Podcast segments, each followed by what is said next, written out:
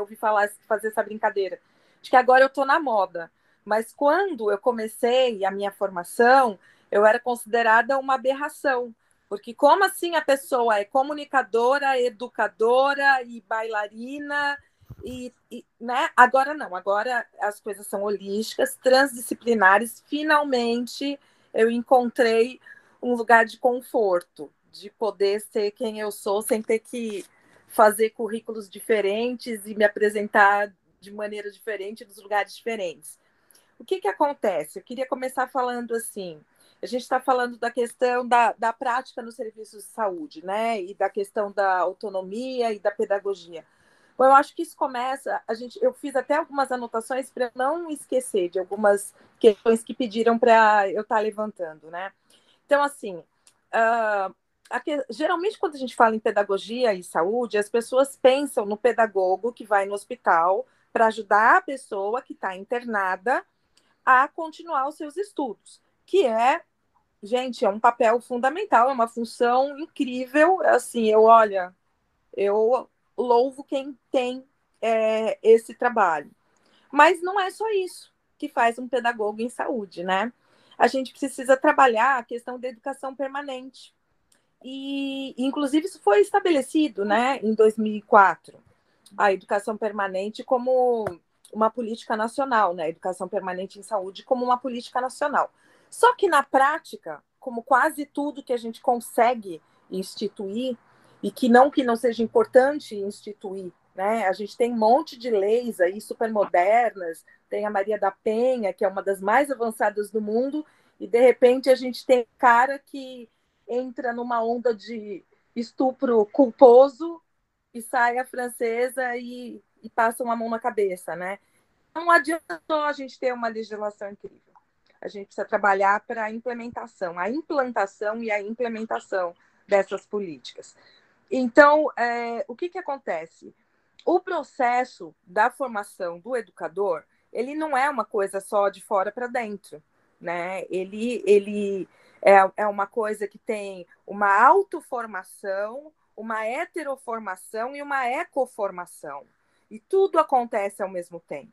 Então, vai do repertório que essa pessoa tem, que vai desde se ela vem de uma família fundamentalista, né? Ou se ela está numa escola que não aborda certos assuntos.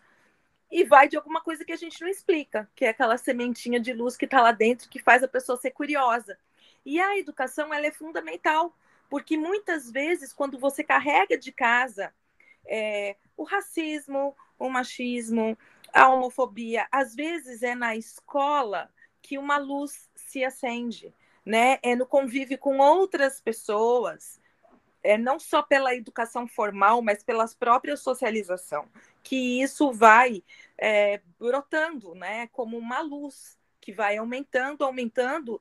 E eu conheço pessoas que eu trabalhei com educação não formal e que quando chegaram perto de mim eram completamente é, confusas, né, e cheias de preconceito. E quando elas foram tendo contato com alguns temas, elas foram compreendendo né, a, a, a grandiosidade das coisas que nos cercam. E a educação faz isso, né? A, a educação, ela, ela parece que dá esse tesão na gente, sabe? É, sei que pode parecer até meio estranho eu fazer associação, mas é isso, a gente tem uma vontade de mais e mais e mais até a gente chegar no auge, naquele nirvana do conhecimento. E a gente não vai chegar nunca, né? Porque não para. Então, o que, que acontece? Quando a gente fala de educação permanente em saúde, por exemplo, é, na saúde pública, a gente tem que passar por onde é a formação desses, desses profissionais, né? E, infelizmente, é, a gente precisaria é, de, uma, de, uma, de um profissional que fosse voltado para a busca da dignidade dessa pessoa, que fosse voltado para os direitos humanos, para a felicidade, gente. Sabe? Porque é isso. Eu vou por aqui, que acho que o meu celular deu um.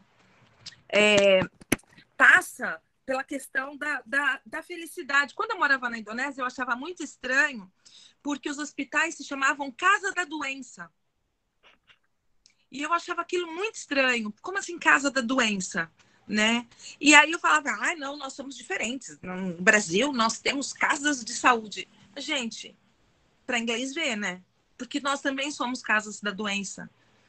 Porque a gente ainda não conseguiu trabalhar o conceito da saúde, né? Então, assim, como que a gente faz com que esse esse profissional que ainda não está sensibilizado, que ainda não teve uma formação, por que acontece? A, as formações dos profissionais de saúde hoje em dia elas são absolutamente conteudistas. Aliás, em tudo, né? Não só os profissionais de saúde. Ah, inclusive as escolas de, de fundamental, médio, elas são conteudistas, elas não estão formando seres humanos, né? Inclusive, uma vez é, eu, eu trabalho com jovens há muito tempo. E eu lembro que uma vez um menino, um adolescente, veio falar para mim: Fabi, você já viu o que, que tem na Constituição que fala que a educação é para nos preparar para a competitividade? E é já pensando numa competitividade de mercado, uma coisa, uma lógica capitalista. Como assim a educação forma o ser humano para competitividade, gente? Para uma pessoa vencer, aí eu vou com a lógica indígena.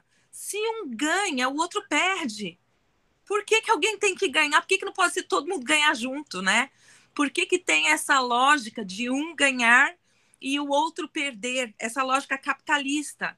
E outro dia eu até postei também no meu stories. É mais fácil a gente pensar no mundo, no fim do mundo, do que no fim do capitalismo, do que no fim do patriarcado. Por quê, gente?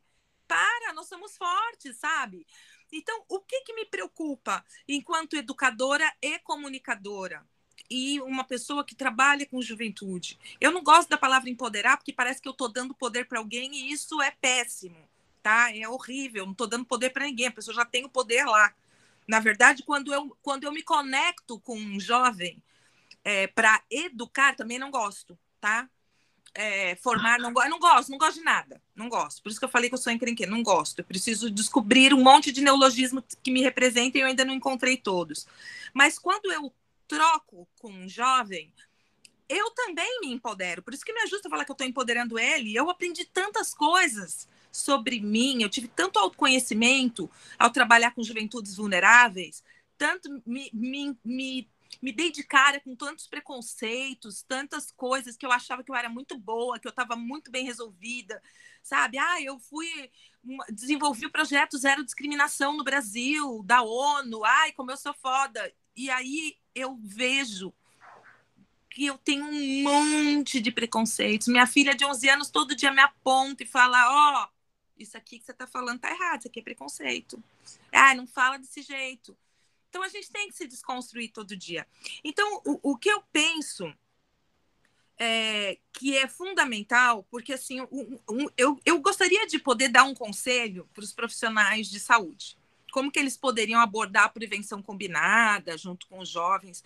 A única coisa que eu posso falar, quando eu falo assim, para os profissionais, é um pouco de empatia, um pouco de afeto, um pouco de sensibilidade. E eu sei que é difícil pedir isso quando a gente tem o salário de bosta, a gente tem o reconhecimento de merda, e a gente.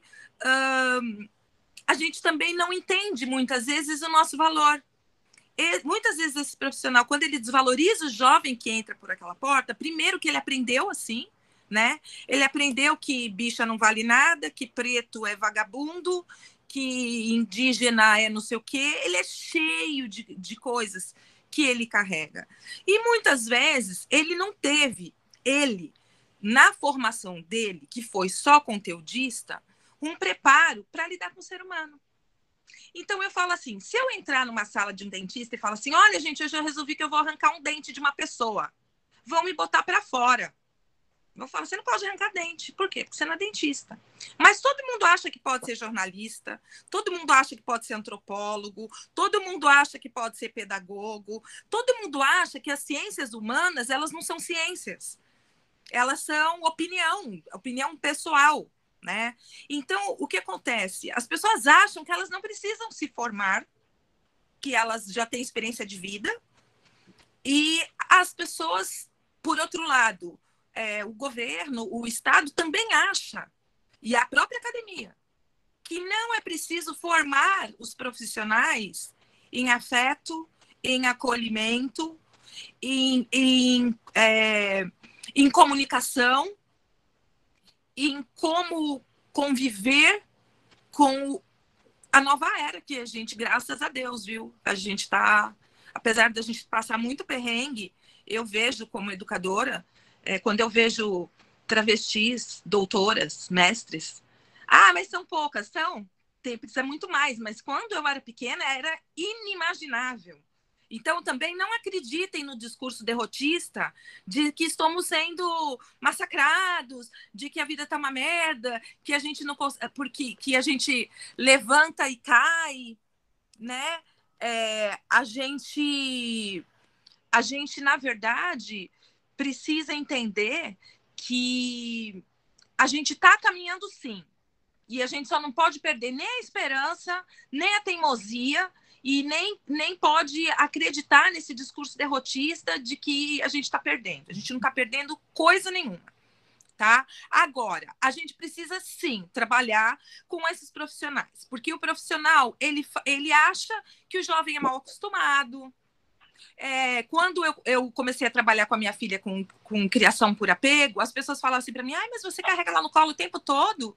Você anda com ela amarrada no. Você anda com ela amarrada no sling o tempo todo, todo lugar que você vai, você vai com a sua filha. Aí ela vai ficar muito mimada. Amor é ser mimado. Né? Olha que, que, que distorção, né? Então as pessoas também acham que tratar bem o jovem ouvir, escutar o que o jovem tem para dizer, e é escutar com humildade. Não é esperar que o jovem venha falar com frufru.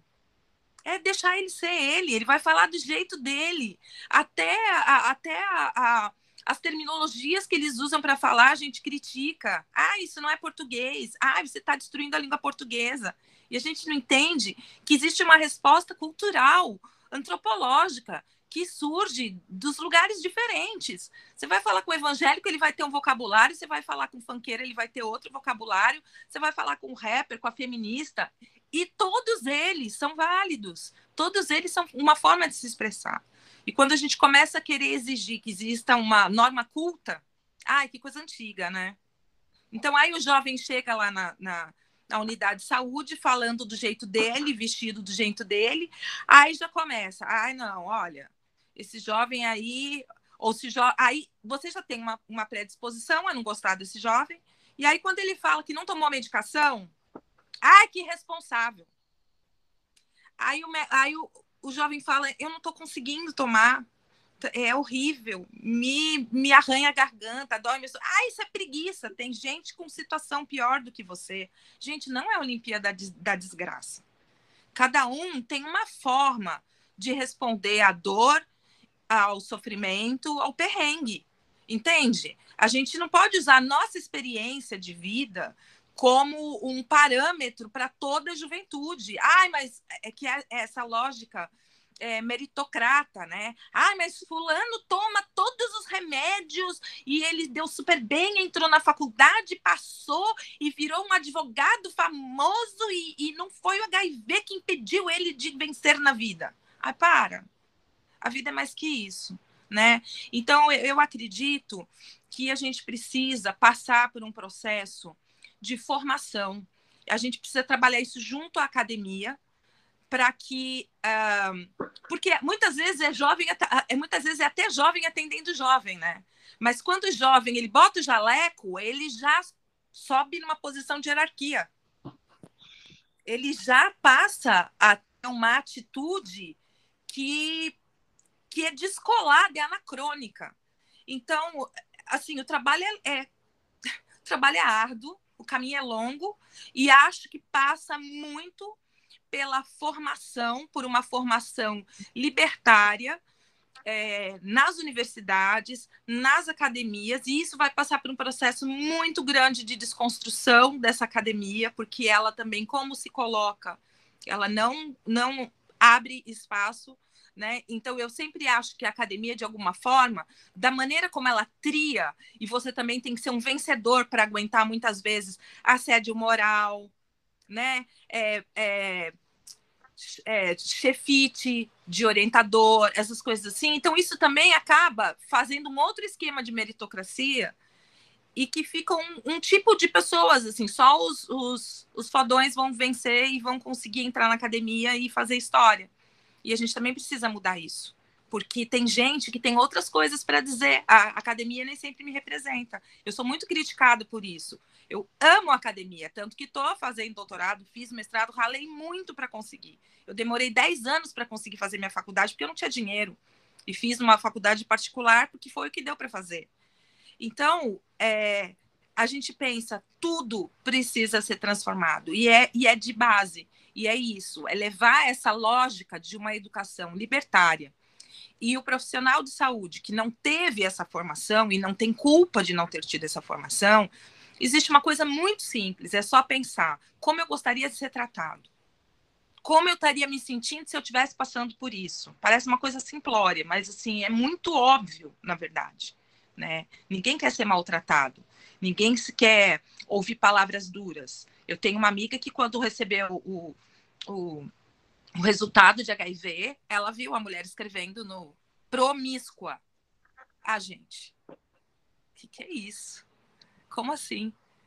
Né? Quem é você para colocar a pessoa numa caixinha e dar um rótulo e, e de que maneira que isso impacta todo o tratamento da pessoa? toda a autoestima da pessoa. Então, assim, a gente tem um, um todo um, um, um projeto para trabalhar com juventude, tem toda uma plataforma, né? Tem toda uma orientação para os ambulatórios de jovens. Isso está na internet. É só você olhar. Daí fala de acolhimento, né? Fala de um contato mais é, mano a mano, fala de usar redes sociais, fala de incluir as práticas uh, integrativas e complementares, e fala do fomento à qualificação profissional. E eu acho que sem esse fomento à qualificação profissional, nenhuma das outras coisas vai acontecer. E acho que tem que ser um fomento também libertário, sabe? É, o tratar com esses, com esses profissionais, ele também precisa ser libertário porque muitas vezes esse profissional ele também está preso numa cadeia de dor e de sofrimento e de desconforto e de incômodo, né?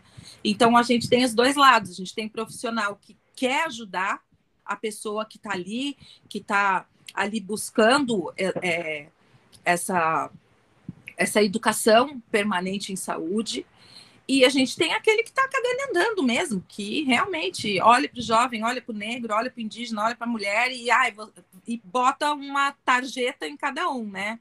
Um é, um é bêbado, o outro é maconheiro, o outro é vadia, o outro. Então a gente precisa parar com isso. E esse é um trabalho também nosso de dia a dia, de desconstrução nossa também. Porque muitas vezes eu vejo mulheres, até é, é, páginas feministas, falando da aparência, da, falando, ai, a Anitta mostrou a bunda, não me representa porque eu sou feminista. Ué, não me representa, não me representa, mas o que, que eu tenho que falar da bunda dela? Se a gente está falando que a gente não tem que falar do corpo do outro, que a gente não tem o direito de julgar o corpo do outro e de como o outro usa o corpo, vamos cuidar do nosso corpo, que já é trabalho pra cacete. E se você é um profissional de saúde e foi chamado para cuidar do corpo de outra pessoa e ajudar essa pessoa a cuidar do próprio corpo, então você também tem que entender que você não é juiz, você não é, é chefinho, você está lá para ajudar a pessoa a se descobrir, ajudar a pessoa a se tratar e, e não para colocar as suas as suas opiniões, os seu, seus valores morais. Em Brasília, teve o caso da moça, da médica evangélica, que não atendeu o bebê porque a mãe usava uma guia de orixá, uma guia de santo. O que, que é isso? Né? Então, é, eu acho que, pau, de novo, passa pela formação, mas eu acho que também passa da gente se empoderar e aí sim, eu me empoderar, posso falar, eu não gosto de falar de empoderar os outros, mas assim, deu de cada um de nós, a gente se empoderar para a gente enfrentar essas situações de cabeça erguida e a gente saber quais são os nossos direitos, e aí entra uma outra formação, que é formar os jovens para que conheçam seus direitos, para que conheça como ele pode fazer para se defender desses abusos que ele sofre muitas vezes nas unidades de saúde. Então, é, é muito importante. Eu trabalhei é, um tempo com uma formação de juventude. A gente fez três é, versões do curso em nível nacional. A gente trabalhou com uma no estado de São Paulo e aí teve o golpe, caiu tudo e a gente não conseguiu dar continuidade.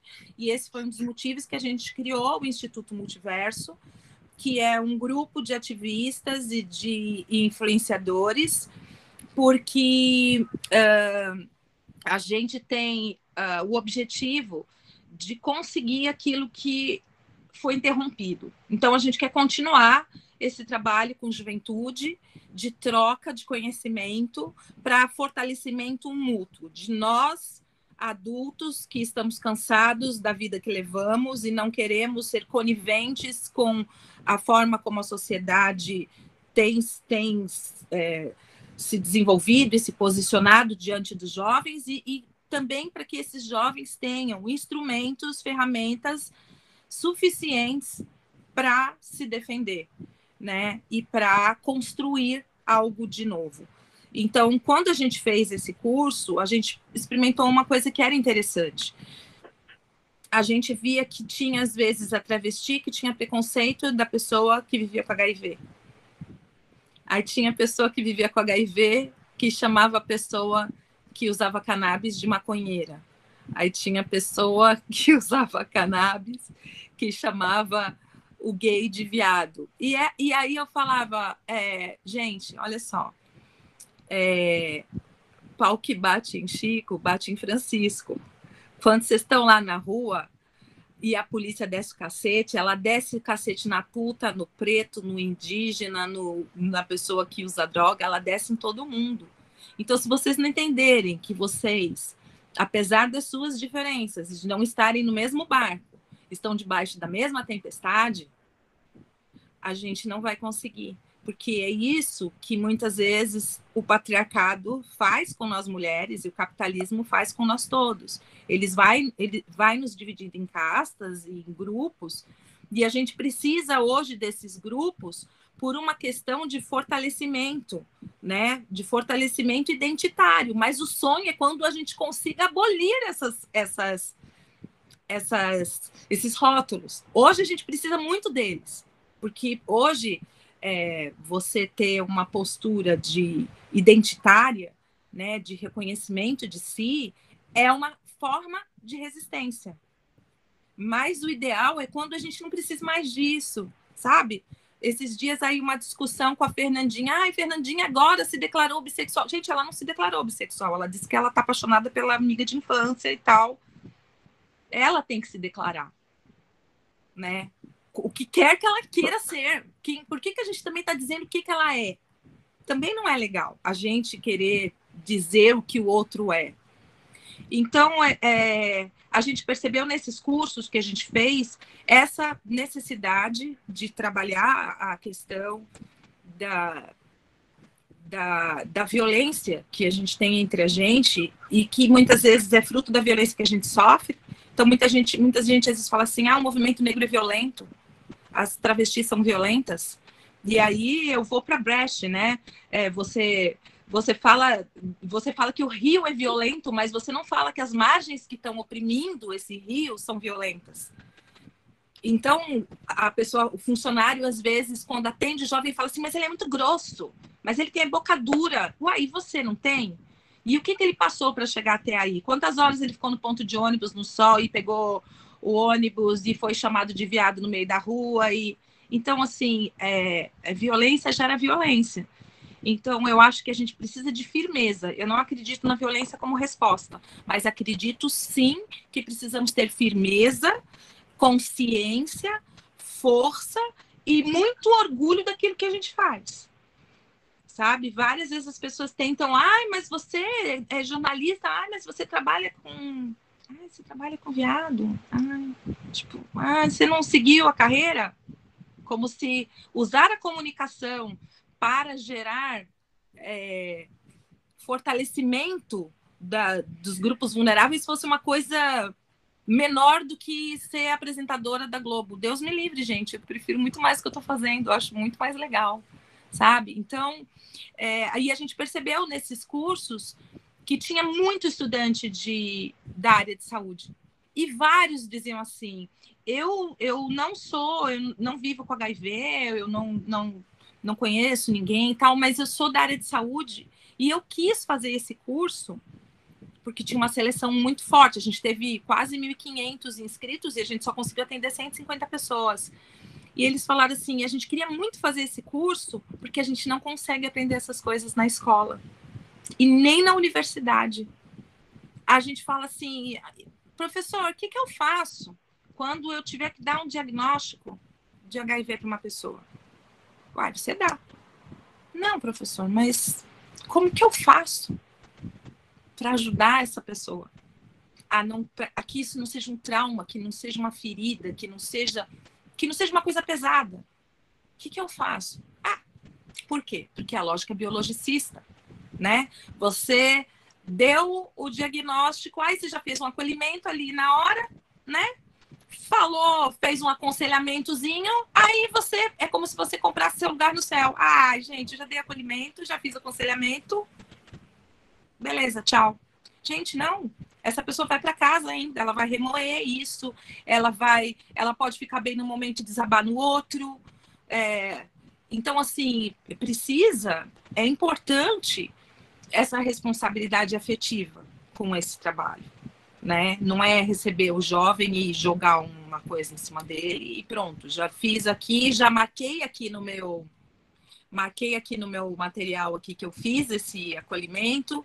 Então entra como se eu tivesse feito acolhimento, é acolhimento, gente. Acolhimento não é fazer perguntas XYZ e, e acabou meu trabalho, né? Então, é analista, a analista falando que responsabilidade afetiva é isso. Isso não se ensina. Infelizmente, isso não se ensina. Por isso que eu falei que eu, eu apelo para o, o afetivo das pessoas. Mas é, a gente pode aprender não a responsabilidade efetiva em si, mas a gente pode aprender sobre o afeto na escola e na universidade e na pós-graduação e no doutorado, que é um dos lugares onde menos existe afeto entre o estudante e aquele cara que tem a caneta maravilhosa e que tem o poder de te destruir com as palavras e que muitas vezes coloca ali um monte de recalque, um monte de coisa que é dele. Então, é, eu apelo para o afeto, eu apelo a Paulo Freire, eu apelo à poesia, eu apelo à música, eu apelo ao amor, eu apelo ao beijo na boca, à alegria, à vontade de estar entre as pessoas e, e, e lutar juntos. E também entender, enquanto usuário do sistema, que a gente também precisa lutar pelo profissional de saúde quando ele precisar.